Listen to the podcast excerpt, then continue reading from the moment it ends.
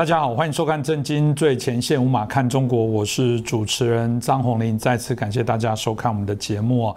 呃，拜习会在我们这一系列的节目里面，我们大家邀请了许多不同的专家学者，针对这个议题哦，从不同面向、大家不同的角度来探讨。主要原因也是我们认为这非常的重要，全世界也瞩目哦，因为毕竟美中。啊，过去开始哦，从这个川普开始，大家啊抵定了一些方向，然后感觉是有雪球越滚越大，越来越热哦。那大家都会担心是不是被卷入整个新的未来的冷战，甚至热战的一个可能，所以大家就会看到两个人的峰会到底有什么样的一些变化。有没有什么样新的决议？哦不过如后来很多的媒体做评论说，嗯，并没有太多的一些新的或者是更重要的啊决议哦。那顶多也许没有啊这个升温，但有没有回暖？看起来目前也是没有啊。所以我想值得我们啊针对这个议题。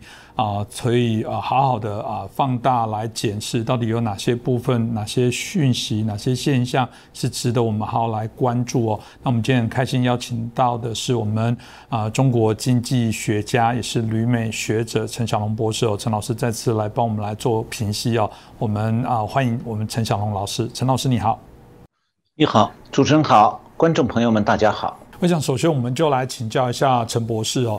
呃，在这次峰会，当然各自都做了许多的解读哦，包含我们节目也在做这样的一个评析哦。那有人会从好多细项的部分来评断，比方说从开会的时间，哎，中国时间是在早上哦，接近中午；那美国时间是晚上，接近凌晨。有人就说，这看起来哦，呃，好像是这个拜登比较屈就在中国开会的时间。当然，也有人说了啊，没有啦，那个拜登白天有重要的事情要做。那是排到最后晚上有时间才跟你来开会，说法当然都不同哦，是看大家怎么去解读哦。那另外一个部分是说，嗯，拜登他的这个民调第一名哦，他显然要借由一些事件，借由这些峰会，看能不能挽救一下他在国内的第一民调。那对习近平来讲，哎，反过来，习近平哦，刚好通过六中全会通过这个第三个历史决议哦，这里面对于习近平非常重要的定位哦，给予非常极高的一个肯定。所以从这角度来说，哇，这习近平正是斗志高昂的时候，这时候来跟这个啊拜登啊来做峰会的谈判哦，那感觉起来他这个气势正高，所以这个消长，大家认为光这样的部分就非常的明确跟明显，但真的是如此吗？这真的？是嗯，美国屈就拜登，为了要挽回他的民调，真的有点示弱，特别配合中国吗？这部分我们想请教一下我们陈老师。陈老师你怎么看呢？我先讲一下我大概的结论哈。我觉得说从拜登在这次会谈中表现来看，他确实姿态比较软。但是呢，如果是从会谈的结果来看啊，这次会谈之后，中美冷战的这个战略格局是被固定化了。那么，中共对国际秩序的威胁也表面化了。那么，在这种局面下，美国其实已经进入了应对冷战的常规程序。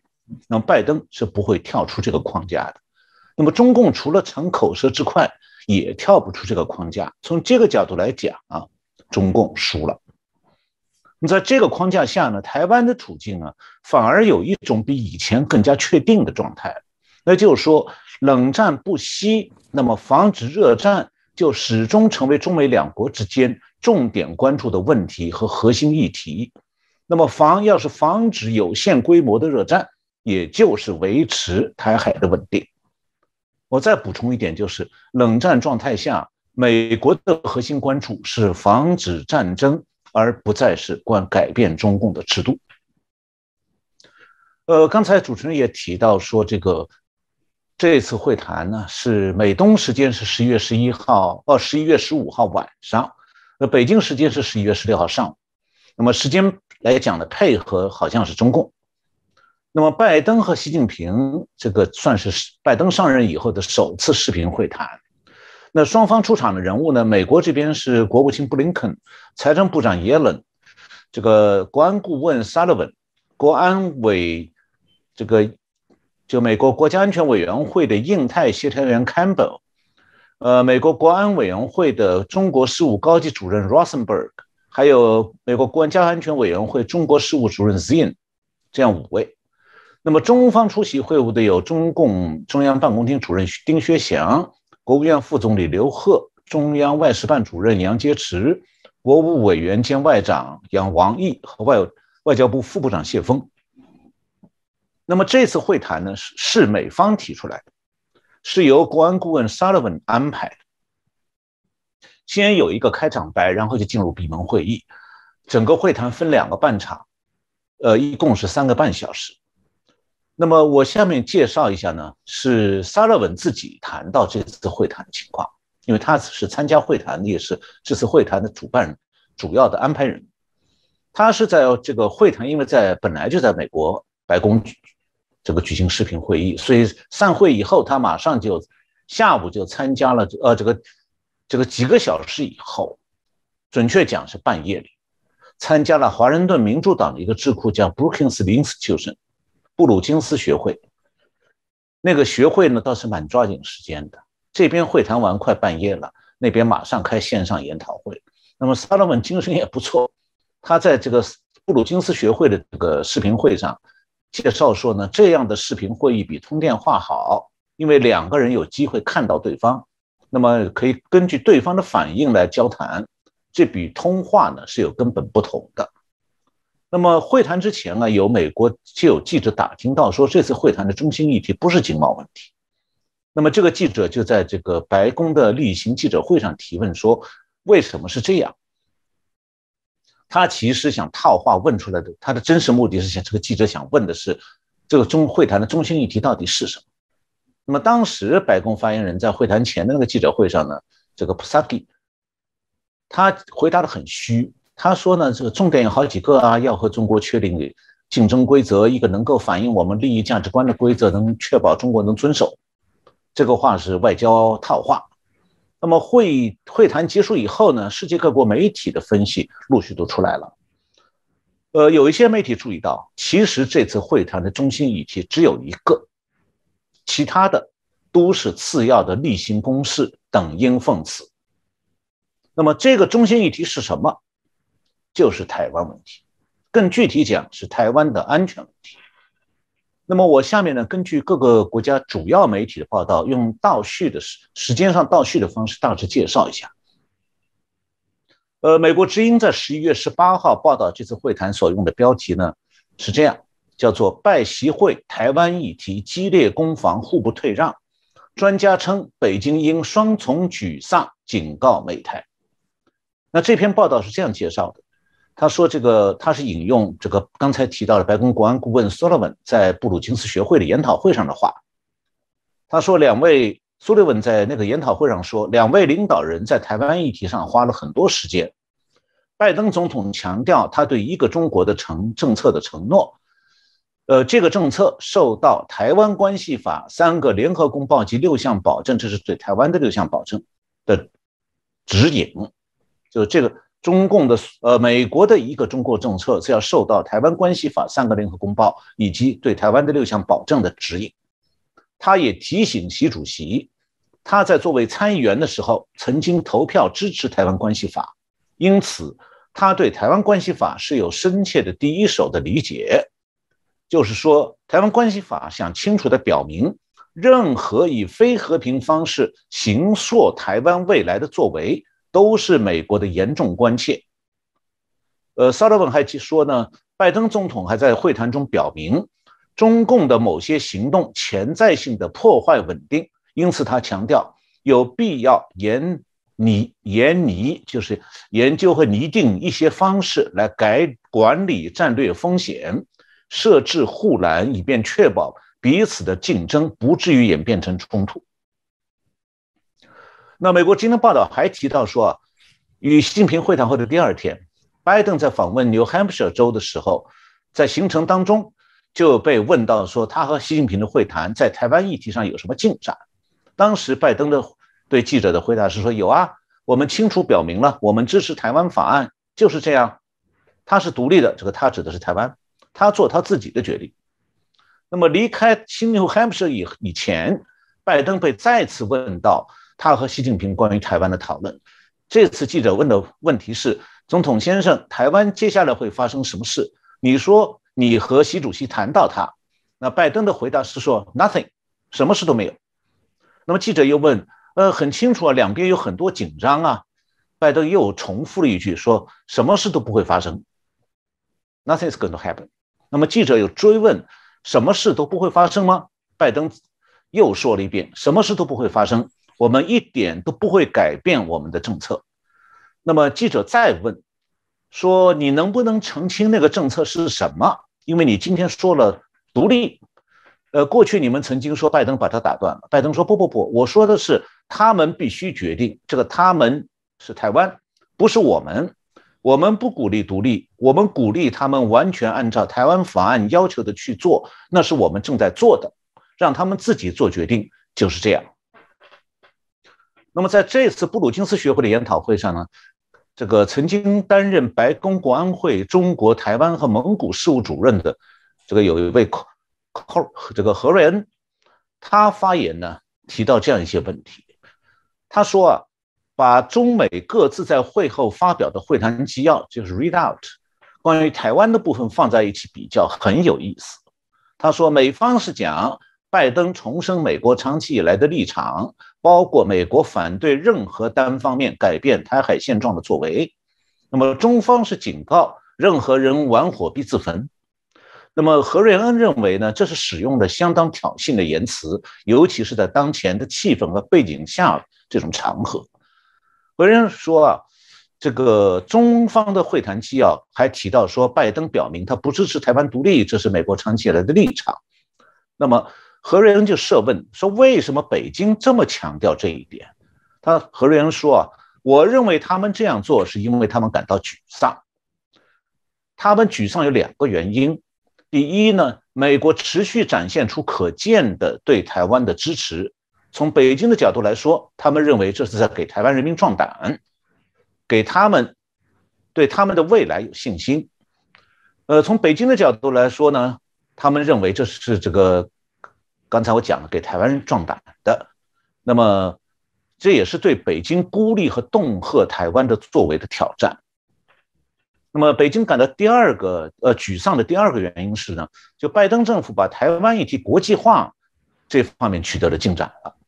他说：“我们看到台湾议题被讨论，然后在拜登总统会见日本领导人、韩国领导人、G 七就是这个七国高峰会的领导人以及四方安全对话的 Quad 这些领导人，他们一直都在努力的是国际社会进一步认识到台湾安全的国际意义。”这是又一个方式让北京在孤立和恫吓台湾的做法上感到沮丧的地方，因为台湾被以美中竞争的一个角色来对待，而且归根到底不是美国是不会放弃台湾的，因为这是台湾呢是一个受到美国行政当局、国会两党广泛和深厚支持的议题，所以美国表示说对台湾的支持坚若磐石。这不是一个过去的趋势，而是一个长期趋势。这是美国之音等等的相关报道。那么，法国国际广播电台十一月十七号关于这次拜习会的报道议题是标题叫做“拜习会台湾问题剑拔弩张”。这个报道介绍，呃，拜登和习近平这个虚拟的这个视频会谈呢，长达三个半小时，但是在台湾问题上剑拔弩张。法广认为，这个会谈气氛被形容为坦率、富有成效，这是很明显的外交语言。坦率实际上意思是寸步不让。至于富有成效，分析人士均认为会谈没取得任何实质性突破。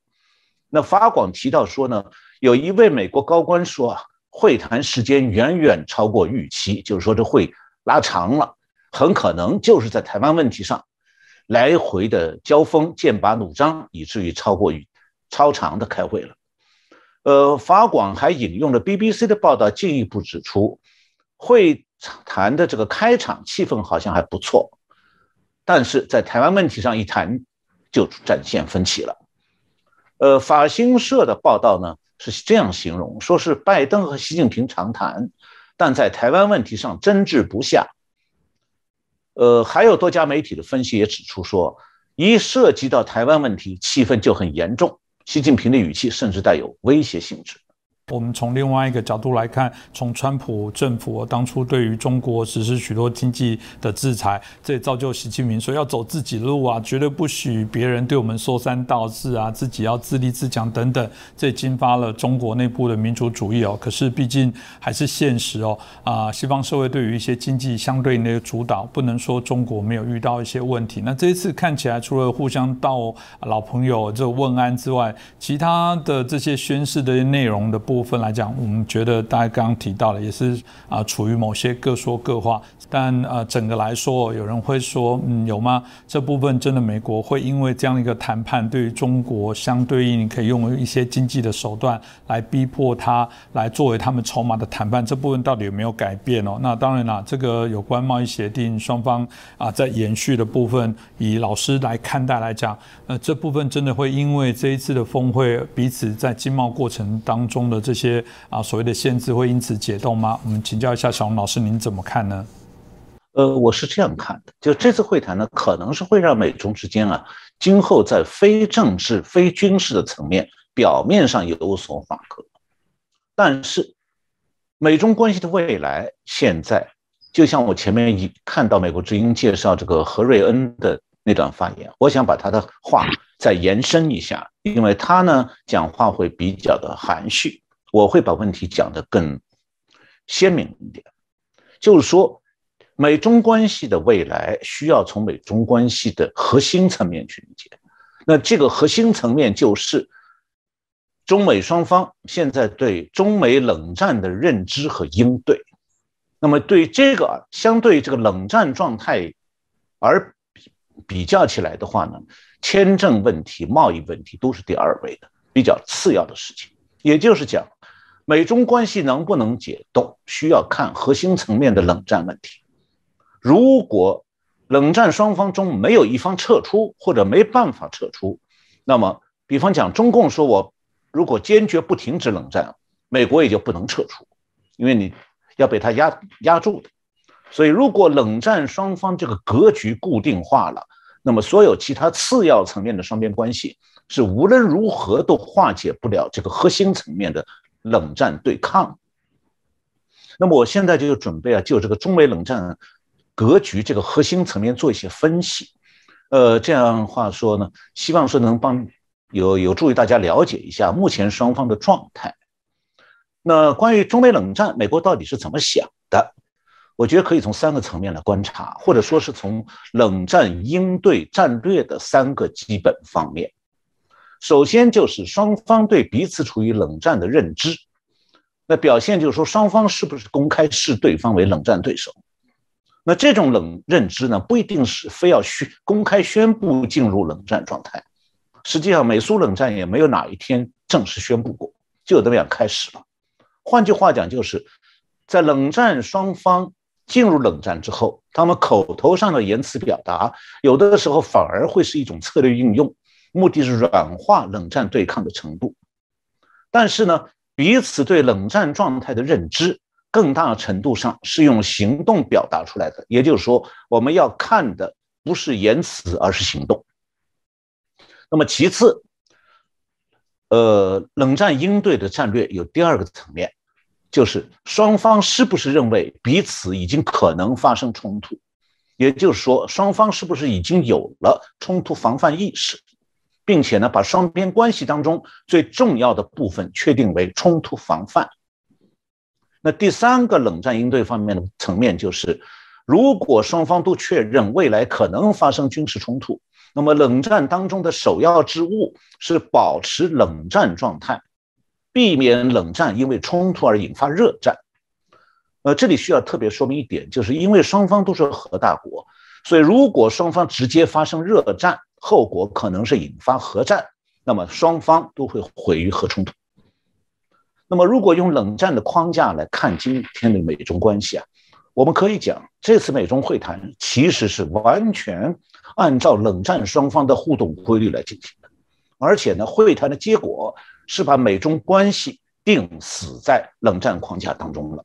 也就是说，可以讲，通过这次会谈，中美或者说美中关系从此正式进入了冷战状态。那我这样讲有没有根据呢？我先从刚才讲这个冷战应对战略的第二个层面谈起啊，就是关于这一点，就是关于美中双方是不是认为彼此可能发生冲突，那么双方是不是有冲突防范意识，并且把双边关系当中最重要的部分确定为冲突防范。那这方面，美方的信号已经明确的不能再明确了。呃，我记得在十一月十号，我们的《震惊最前线》节目里，我提到过，说美国的军事体制和二零零零年以前中华民国的军事体制一样，也是分成军令和军政系统的。那美国军令系统的指挥机构呢，是参谋长联席会议，就相当于二零零零年以前台湾的参谋本部。那么在十一月十号那个节目里，我介绍过，说美国的参谋长联席会议主席米利将军十月二十七号在电视采访中证实，中共军方正最近。八月份进行的一个太进入太空轨道的高超音速武器实验，是一个非常重大的事件，非常接近斯普丁斯普特尼克时刻，并引起我们的全面关注。那么我也提到过，就是斯普尼克时刻呢，是冷战史当中的专用名词，代表着冷战中的红色大国在核弹头的远程投射工具方面取得了研发方的重要突破，让美国的国家安全陷入危险。那么，对中共的这个这个高超音速武器试验，美军的参谋长联席会议的主席和副主席在我们上次节目之后又两次表态，而且比米利上次那种比用比喻用斯普尼克时刻来比喻这个说法表达的更加明确了。呃，《华盛顿观察家报》报道，还是刚才提到的米利参谋长联席会议主席，十一月十二号他在美国访问杜克大学的时候发表一个讲话。他是这样讲的，他说：“中国是美国的最大的军事威胁。中国在导弹和核能力方面也取得了进展，但是他说呢，美国也在继续发展各种各样的能力，这就是扩军备战，而且是以核武器和核武器的投射工具为主要的内容的一个扩军备战。”那米利强调，美国需要密切关注中国，这对我们未来几十年。无疑是一个警示信号。米利还再度提到了近期美国热炒的这个高超音速武器啊，类似二零零二一年夏天中国试射的这一类武器的速度极快，美国呢还没有能力防御呢。然后呢，哥伦比亚广播公司 CBS 十一月十六号公布了这个美军的第二号人物，就是参谋长联席会议的副主席 John Hyten 将军。对他的一个专访视频报道，那在这个专访当中，，Hayton 将军又一次提到了中国的高超音速武器试验以及中国建造导弹发射井这个话题。Hayton 说，他们发射了一枚远程导弹，它环绕地球一周，并释放出高超音速滑翔器，一路滑翔飞回中国，并击中境内的一处目标。呃，当被主持人问到说这枚导弹是不是准确命中这个预定的目标时候，Highton 的回答是足够接近了。呃，除了这个高超音速武器，Highton 还在节目中说，中国正在兴建数百个导弹发射井的消息。然后，Highton 进一步明确警告，考虑到中国的这些行动，这意味着，我下面引用 Highton 的原话：中国有一天可能有机会对美国发动突然的核打击。他们为什么要发展这些能力？他们看起来就是发动。先发制人打击的武器，在我看来，这些武器就是这样的。那这两个美国军方军令部门的一号、二号首长的权威性讲话意味着什么呢？它意味着直接负责作战的美军最高指挥官反复多次的表明，美军对中共的军事威胁已经非常警觉，认为彼此确实可能发生冲突，甚至是核攻击。那么另一方面，这是军令部门。那白宫还有国家安全顾问，像萨勒文，他们安排这次拜登习近平会谈，展现出来的也是非常明确的应对冷战对手的程序。这个美国经常把它叫做 protocol。呃，我下面再介绍这个萨勒文十一月十六号在 Brookings Institution，就是布鲁金斯学会的这个线上研讨会上，他是这么介绍的。他说。拜登总统和习主席还讨论了一些沟通不畅或误判可能导致关系面临挑战的领域。拜登总统明确表示，他认为中国的某些行动有可能破坏稳定。他强调有必要管理战略风险的方法，并建立常识性的护栏，以确保竞争不会偏向冲突。萨勒文说，拜登总统在这一点上经常引用他父亲的话。他的父亲曾说过：“唯一比有意的冲突更糟糕的是无意的冲突。”那拜登总统那天晚上在这个视频会上再次向习近平强调了这一点。那么这番会谈当中，拜登的这段话有几层意思。首先就是暗示中共的这个扩军备战和军事行动将破坏现有的东亚地区稳定，引起双方的武装冲突。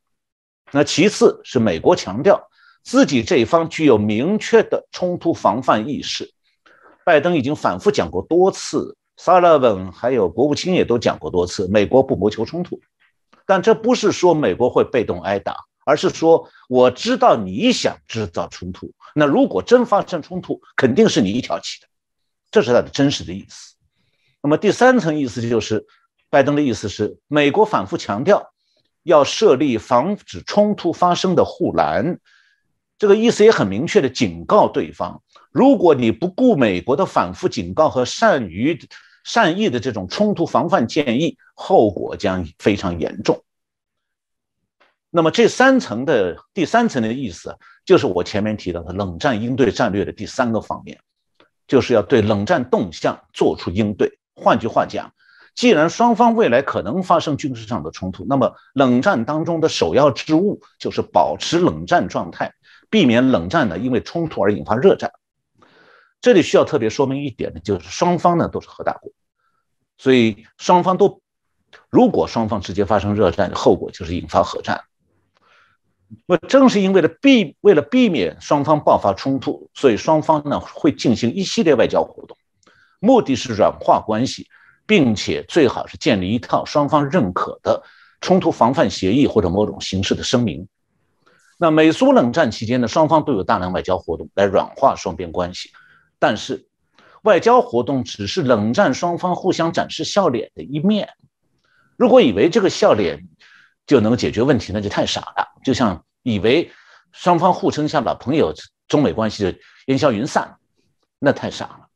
那冷战双方的另外一面就是，同时双方都在扩军备战，在加紧扩军备战，要用精力提升去压倒对方。今天最新的消息是，美国国防部已经对三大这个飞机制造公司，呃下了订单。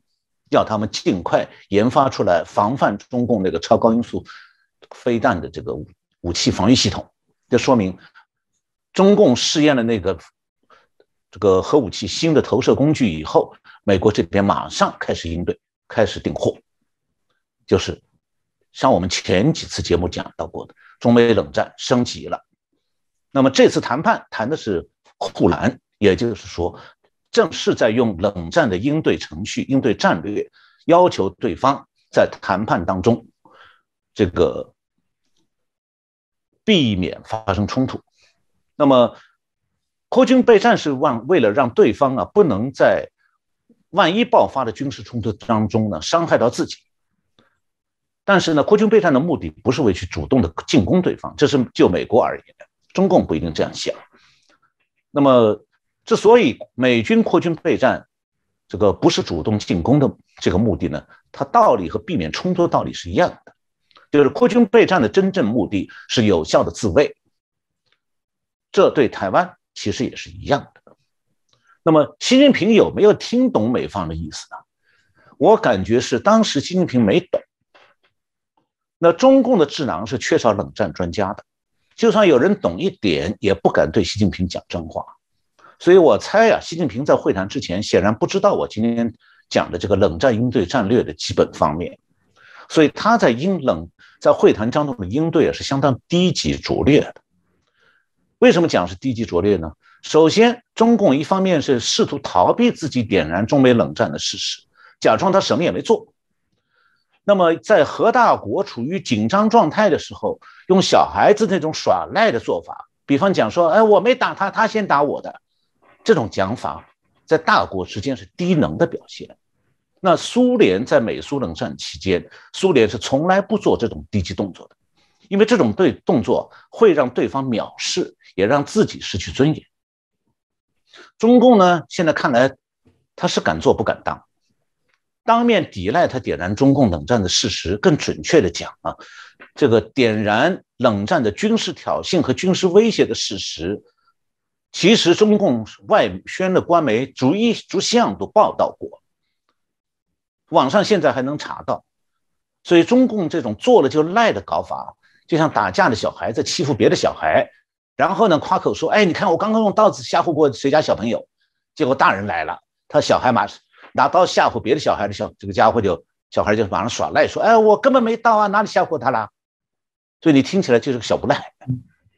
这是我讲这个中共这次会谈当中这个应对冷战应对的这个这个低能。”那么其次就是中共还在捣蛋吧，一定要把美中美冷战之下的这个美国的应对职责是玩火，其中的含义是什么呢？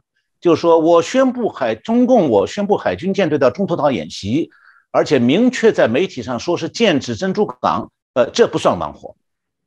那我宣中共宣布说南海的国际海域我要霸占下来盖军事基地再封锁起来，这也不是玩火。我宣布用北斗卫星系统对美国实行精准核打击的导航支持，这同样不是玩火。我研发了可携带核弹头的高超音速武器，仍然不是玩火。但是你美国做出回应就是你玩火。我想问一下，这是什么人惯用的手法？流氓的手法。当年苏联在美苏冷战当中冷战当中啊，也不屑于这样做了，那样太掉价。中共实际上想说出来就是一个意思，就是。只许我中共点火，不许美国灭火，那可能吗？当然不可能啊。那么中共这个会谈当中关于冷战的这个应对啊，还有一个问题，一个低能的问题，就是习近平在会谈中讲了这样一句话，叫做希望美方把不打新冷战的表态落到实处。这句话呀，暴露了很大的语病和漏洞，但是国际媒体没有仔细去分析。为什么说有语病和漏洞？这个毛病在这句话的毛病在两点。第一点，如果新冷战根本就不存在，怎么会希望美国不打新冷战？这不无中生有吗？第二点，如果新冷战事实上已经存在了，那你要美国不要把打新冷战的表态落到实处，什么意思呢？就是讲你讲讲就算了啦，不要真做嘛？这不等于要求中共是等于公开要求美国像中共一样？口是心非，说一套做一套，希望拜登的嘴上说要应对冷战，行动上一事无成。呃，我们不说这种期待本身何等的荒唐，光说一个大国向对手提出这种要求，不是显得既滑稽又可笑？这是明显有损国格啊！但没错，这个话当真就讲出来了，而且中共官媒报道了，没有意识到这个话有大的语病。也就是讲，中共没有意识到这种话在大国外交场合讲出来丢大脸啊。懂一些外交礼仪的政治人物都不愿意这样说出丢人的话来的。那么，我觉得还有一个问题值得追问的，就是这次美国按照应对冷战的基本战略来会谈，美国的意思，中共在会谈中听懂了没有？我刚才前面讲到，当时习近平没有听懂。会谈以后听懂，但是呢，中共故意装作不懂。我说他听懂了，是因为中共的外宣官媒在拜习会谈以后，转载了刚才我引用的十一月十二号米利的讲话和十一月十六号海顿将军的讲话。这样的转载其实是委婉的、婉转的通知美方说，我们晓得了。那如果是换做苏联，做法肯定比中共这一套要高明。比方讲，苏联首先会光明正大的承认说，我们就是处在冷战状态。其次呢，苏联会明确表示说，我们也同样不希望冲突爆发。再一个就是，苏联会与美国反复认真的讨论防范冲突的建议，而且签字以后认真遵守，绝不会偷偷摸摸说一套做一套，暗中的故意违反。这就是苏联这个冷战高手、冷战老手。比中共这个冷战新手高明的地方，那么，如果说美国在这次会谈中以这个冷战问题为核心，这个会谈有什么收获？我觉得，这个中共呢，确实是没有明确的、公开的正面回应拜登提出来的美方要求设立护栏的这个要求，这个 guardrail。但是，美中共和美国是私下有互动的。那美国呢，在这个私下互动，就是实际上。就最近这两天，就拜习会视频会以后，中共和美国在会场上达成了一个协议，就是今后双方这个军委副主席，就是美中方的军委副主席可以和美国的这个军令部门的负责人可以直接通话联络。其实这个通话以前也有的，这次是正式确认，而且是让。这个军委副主席以及，中共过去一直逃避这个事情，因为中共的军委主席是习近平，他不可能出面去和美方沟通。那么军方的是如果要是同意就冷战方面的动机目标，能够在军方高层之间有限度的透明化，避免误判而导致军事冲突，表明中共懂了，他必须要这样做了，不然。真可能有问题了。那么，如果这其实就是美国在这次谈判中一个很重要的收获，把冷战开始以后维持在冷战这种状态，而不要升级到热战了。那么，台湾正好就希望这样的。那么，其次，美国一个收获就是，呃，首向中共讲明了，就是在美美这个冷战的应对领域里头。美国其实已经按照应对冷战对手的这个战略来处理两国关系了。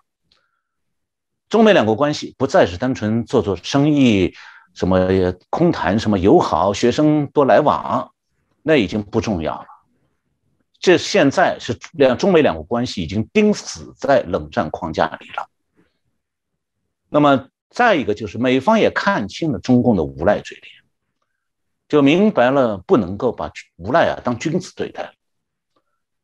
那么这场中美冷战其实对美国今后也是一个考验，因为中美冷战和美苏冷战有一个重要的区别，就在于对手换了，不光是换了一个国家，而且是换从君子换成无赖。所以美国怎么样应对？从他这次会谈当中，已经这个拜登又明白了。所以我的感觉是，今后。再谈恐怕也不会有多少进步了，因为中共的反应是坚定的，不肯退让半步，而且继续就台湾问题发出威胁。这等于向美国表示说，在冷战当中，我是绝不妥让、绝不退这个妥协、绝不退让、绝不妥协。那对美国来讲，你绝不退让又绝不妥协，还不断的威胁我，那么我们只有继续在冷战状态下互相扩军备战下去了。那这个升级不断升级，不断升级就越来越高嘛。那么这个过程当中，最重要的无非就是设计护栏，设计一个护栏，大家双方沟通，避免真打仗。所以这就是我讲的，这次这个拜习会谈，我的解读是，实际上中美关系已经定案。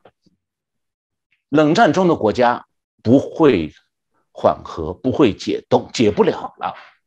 冷战已经很冷了，有人现在把这次叫做寒战。我看到有一个这个寒冷的寒是台湾一位教授，台大的一个教授用的词。呃，我觉得寒不这个是不是很寒冷已经不重要，它反正是冷就对了。另外哦，在这一次的一个很重要的谈论的重点，就是有关台湾的议题哦。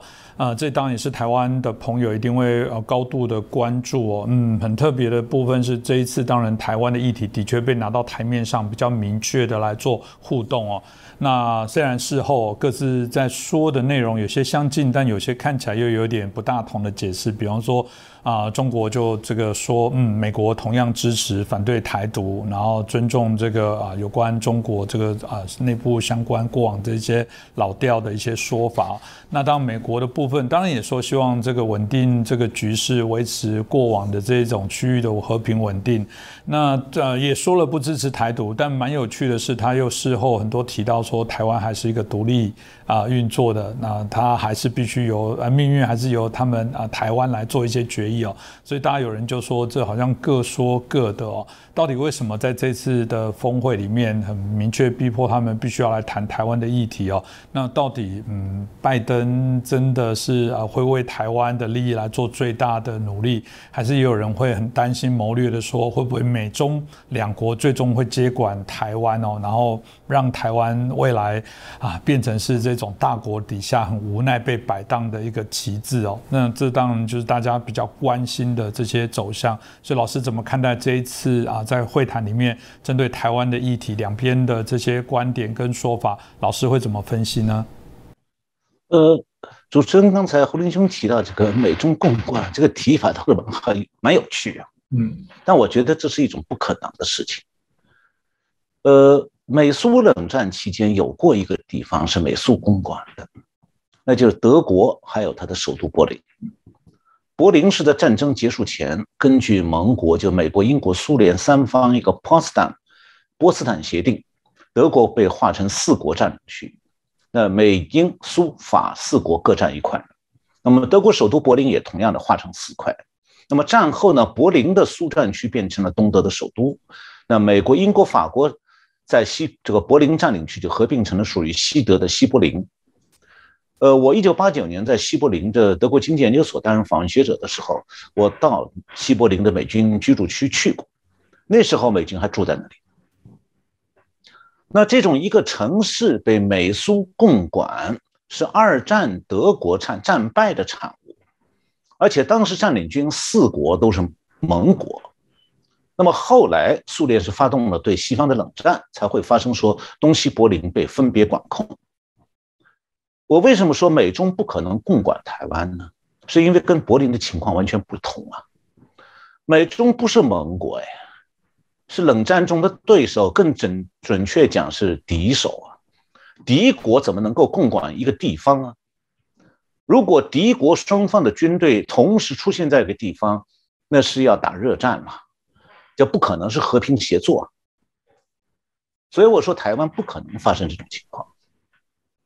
那么还因为呢，其实中共在这次拜习会谈中，对关于台湾问题的强硬表态，实际上是把台湾推进了中美冷战这个架构当中去了，以至于台湾都没有说主自主的选择，说我们可不可以在中间保持一个相对的。去平衡啊，等等，你平衡不了了，被中共推进去了。那么现阶段，当美国谈到说要防范冲突的时候，当然它是包括南海还有其他地方。但是现在我们要知，台湾很清楚，就是中共现在明确宣布要进攻的地方就是台湾，所以美国当然也清楚啊，最可能发生军事冲突的地方就是台湾，而最需要考虑防范军事冲突的地方还是台湾。这也就是为什么拜习会谈双方大部分时间都用在台湾议题上，那么双方最争论最激烈的也是台湾议题，这就表明说双方都寸步不让。如果美国不在乎台湾的安全，就不会把台湾问题作为美国处理美中冷战各项议题当中的主要议题放到谈判桌上反复坚持了。这个美国之音十一月十八号报道过。最近啊，呃，美国有个联邦参议员 c o n n 呃，率团访问了台湾。我想台湾媒体都报道，我就不多介绍了。关于他在台湾的访问，那么他回到美国之后，Conning 参议员回到美国之后，十月十七号，他有这样一番讲话。他说：“外界不应当把台湾，这是他访问了台湾以后回到美国的说法。外界不应该把台湾视为中共的终极目标。”而是北京称霸区域和全球的第一块骨牌。他警告说，若台湾倒下，这不会是结局，而是开端。我觉得蛮巧哎。两三个月前，我关于这个问题的讲法就是这个说法，几乎和他一模一样的。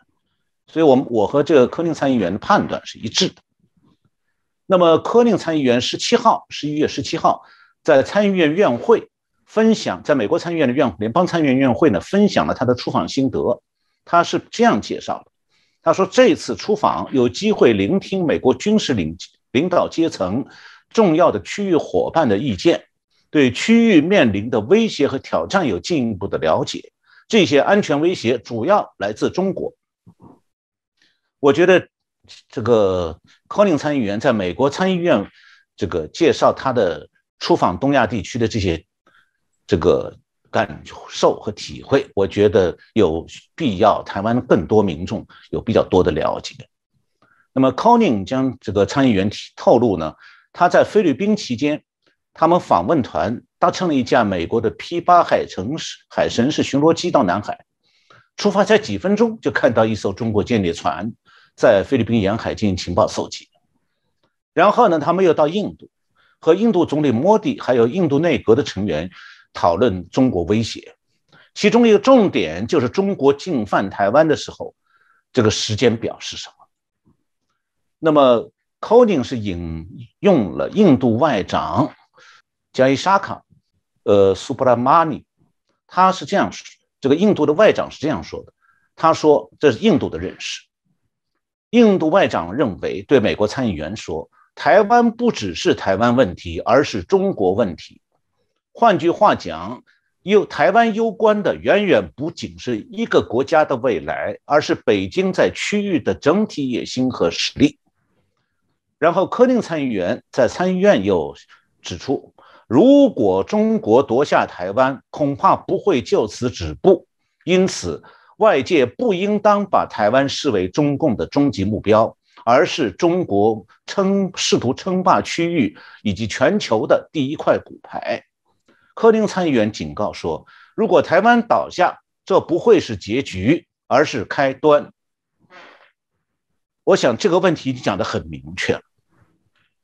对台湾来讲，台湾应该知道的是，不是台湾如何。选边的问题，而是中共把台湾推到了现在这个状态、这个位置，就是他要把台湾，他作为我用的词汇叫做中共称霸亚洲和全球的前进基地，所以台湾没有选择。那么关于这次拜习会谈啊，中共的新闻通稿和这个相关报道都反复说啊，拜登在会晤中重申。美国不寻求改变中国的体制，不寻求通过强化同盟关系反对中国，无意同中国发生冲突。关于这个意思，我前面已经讲过了。这是冷战式的美国的战略应对。美国确实不希望发生冲突，但不等于说美国无所作为，因为谁都知道无所作为就是被动挨打了。那么，这个同时，中共新通稿还会。强调说，美国政府致力于一个奉行一个中国政策，不支持台独，希望台海地区保持和平稳定。但是呢，白宫关于这次会谈的新闻稿当中没有拜登不支持台台独这一点，而是强调说，美方强烈反对单边改变现状和危害危害台海和平与稳定。那白宫的资深官员在记者招待会上说呢，有译者有这个。记者要求他证实说拜登是不是讲过不支持台独的话，这个官员没有直接回答。我觉得在这一点上，我们不一定要纠结，就是说到底拜登讲了还是没讲。我的判断是他可能讲了，但讲了又怎么样？我们要搞清楚一点，就美国和中共关于一个中国和台独这两个概念六个字，一个中国台独，一共这六个字。从上个世纪七十年代尼克松到北京去访问的时候，就是两样的。就尼克松第一次访问北京，那时候基辛格帮着尼克松和中共拟定了各种新闻公报什么什么东西，外交文件。从一开始，美国讲的一个中国就不是中共的一个中国，是各讲各的。那么唯一相同的就是字面上都是这六个字，都是一个中国台独，但双方是。这个各有各自表述，各唱各调。所以我记得我们在十月二十号的正经最前线节目里有所介绍。简单来讲，就是这六个字“一个中国台独”从来都是美国和中共各自表述的。那么中共呢有两个恶意的做法，一个就是任意扩大化的解释，然后想把这扩大化的解释呢强加给美国。比方讲，台湾做任何事情，中共都会套上个帽子，你这是台独。然后呢，要美国承认说，然后我讲台独，这就这个东西。但拜登讲的台独是另外一回事儿。呃，中共还有一个恶意做法，就是假装不知道美中之间对这六个字的解释从来是各自表述，所以他经常是故意的引鱼目混珠。用这个字面上的相同，就是六个字，只有这这六个字，一个中国台独这六个字的文字汉字是相同的，含义是完全两样的，所以他经常鱼目混珠，用中共版的解释去冒充美国版的解释。那拜登这次讲到的所谓台独，指的是中华民国统治台湾这个现状出发的，今后假如台湾发生国体方面的变化，那叫做他的解读是台独，台独。那么这种变化是可能诱发台海危机的，把台湾呢推进热战的危险当中去。但是拜登在这次视频会议当中啊，呃，必须承认表述很软弱。呃，习近平在会谈中强调说，台湾问题中共不许触动的红线，要求美国不支持台独。那么从道理上讲，拜登是有三种可能的应对：一个是不理，就是我不理睬你讲的什么东西，我另外强调完全不同的说法。相当于不承认中共画下的红线。那么第二种应对就是对中共说法直接反驳，因为中华民国从二战以后一直统治台湾，威胁台湾的是中共自己。那第三个就是第三种应对最简单也最懒惰，就是使用中共的话。那么结果呢？拜登选择了第三种。我个人看呢，这是一个很拙劣的。但是呢，拜登这个说法并没有让中共获得武力进攻台湾的可能性。而是让中共啊在国际关系方面的宣传战上继续鱼目混珠，迷惑外界。当然了，这个美国民主党政客应对红色大国的时候犯这种毛病不是第一次。我们要翻翻老账的话，呃，从罗斯福到杜鲁门，这个民主党的历任总统，还有卡特、奥巴马，类似的毛病全部犯过的，也可以讲是民主党的这个。骨子里带的遗传病。那么我前面讲过，拜登这次会谈的时候，反复对习近平强调，他非常看重台湾关系法。然后呢，中共外交部的发言人赵立坚恼羞成怒之后啊，讲了一句非常荒唐的话，他说啊，台湾关系法是非法的。作为一个外交部发言人啊，他没有外交立场，更加没有司法立场去判定外国的立法是不是非法。这个。赵立坚的这个话，我听起来觉得有点不仅仅是说他是战狼的表现，而且是荒谬之极呀！我就想到个比喻，比方说一个邻居家大人要他们自己家小孩要写好作业再玩电脑游戏，就隔壁跑来一个人说：“你这样规定没道理啊，不算数的。”那如果是个小孩子这样讲，不懂事，就无非就是可笑嘛。你小孩不懂事，乱讲了。那么，如果所以我在想，如果要对赵立坚刚才讲这个美国的台湾关系法是非法的，对他这句话要是做个评论，我想只有一句话可以回答：赵立坚的这句话的的确确是非法的，从司法层面、从外交层面都是非法的。最后，我想我们就来请教一下我们陈老师哦，因为这次会谈之后，显然一定要谈后续哦，会有哪些的外溢的一些效应哦。那因为我想，美国跟中国啊，针对许多不同的面向，会持续来做一些互动沟通哦。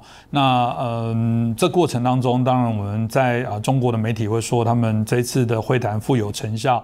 啊，大张旗鼓，觉得是很好。那对美国稍微低调一点来处理哦。当然，这个会谈都有意相互的了解。以我们过去的说法是减少误判哦。那但真实的效果，未来会怎么样走？显然大家都会在做猜测。所以这部分是不是也可以请教老师？您看完这次的峰会讨论之后，你认为有美中关系的发展未来可能会有哪些的一些走向呢？